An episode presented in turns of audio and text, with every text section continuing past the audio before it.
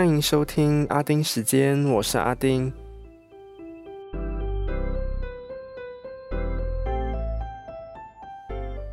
哇，最近的天气真的有够热的。不过呢，太平洋上面有两个台风，一个已经是降了啦。台湾那边呢，就有一个叫做灿树，那它是个强烈台风。目前呢，预估路径是会呃扫过台湾的边边，所以有机会登陆，也有机会就是擦边了。所以就希望嗯平安无事。这边呢，真的是天气很热啦，所以不管是台湾，我记得现在也是在搞温的，所以就算台风来了的话，也是要注意不要中暑。那这边呢，在热带国家的我们，就也要补充水分啦。好啦，就进入今天的阿丁看天下。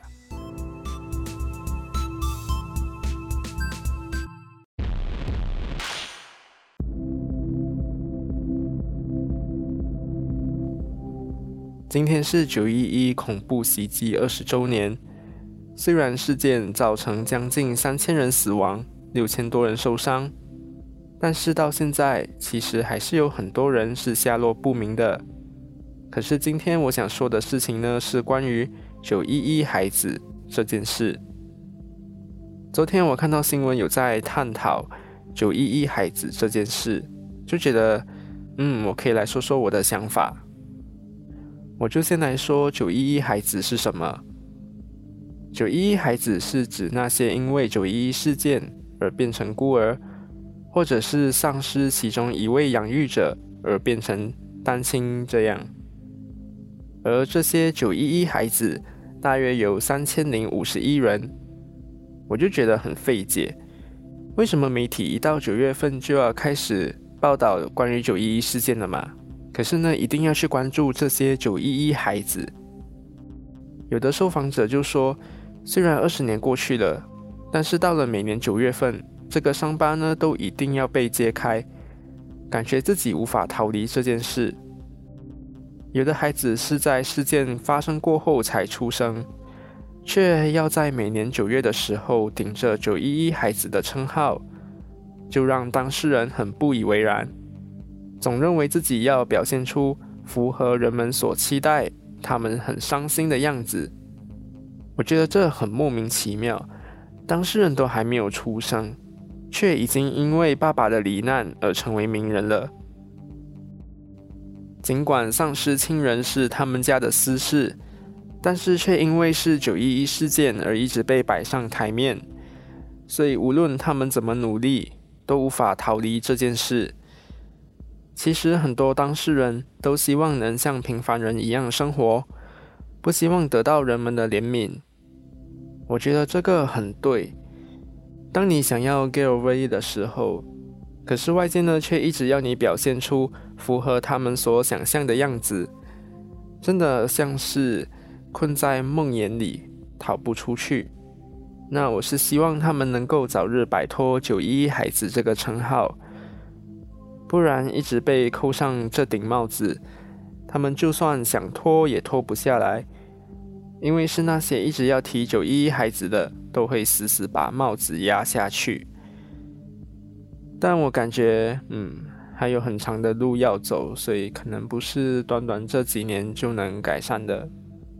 那其实我也是因为这则新闻呢，我才会一直说九一孩子啊，不然其实我也是不太想说这个。称号了。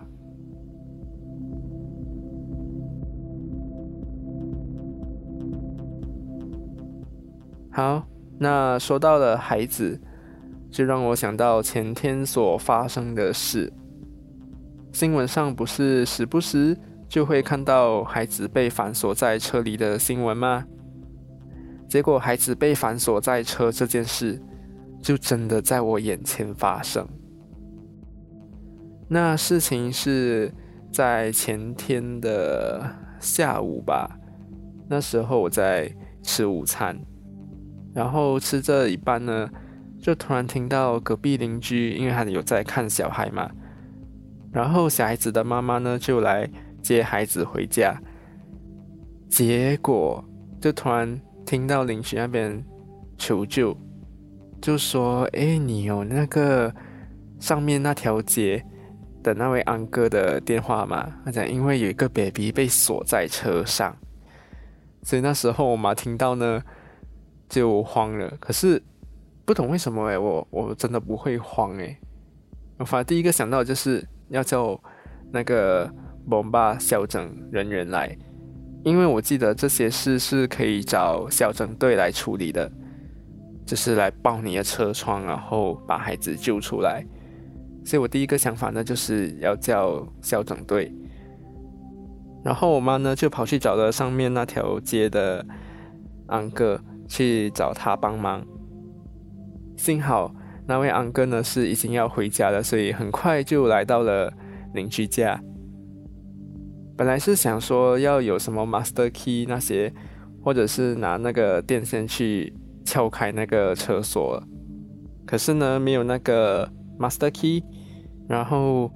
安哥也说，因为车是跑 cable，虽然我不清楚是什么啦，我只会驾车而已。车的东西呢，其实我已经呀忘得七七八八什么东西来的。所以他就说，用那个电线去撬也撬不开，然后又没 master key 嘛。如果要等 master key 的话，又要时间，然后 baby 在车里面嘛。所以最后呢。就真的像我说的，这是爆车窗。然后最后孩子当然就顺利救出来，虽然有被吓到，但是安抚了一下，他又变回正常了。毕竟是个 baby 嘛。那后来就去打听到底发生了什么事。那听到的是，妈妈就把孩子抱去后座要安顿好嘛，安顿好孩子过后。他的车锁匙呢，就放在另一边的椅子，然后他就关门嘛，然后结果还要上车呢，就发现哎，怎么车门锁了？所以不知何故，那个车就反锁。不过也是幸好他把锁匙是放在另一端，所以其实在抱车进的时候呢，是不会伤到 baby 的，也因为他放的很靠近那个窗口啦。所以其实抱那个玻璃过后，你的手伸进去呢，就能拿到那个锁匙了，所以才可以开车门。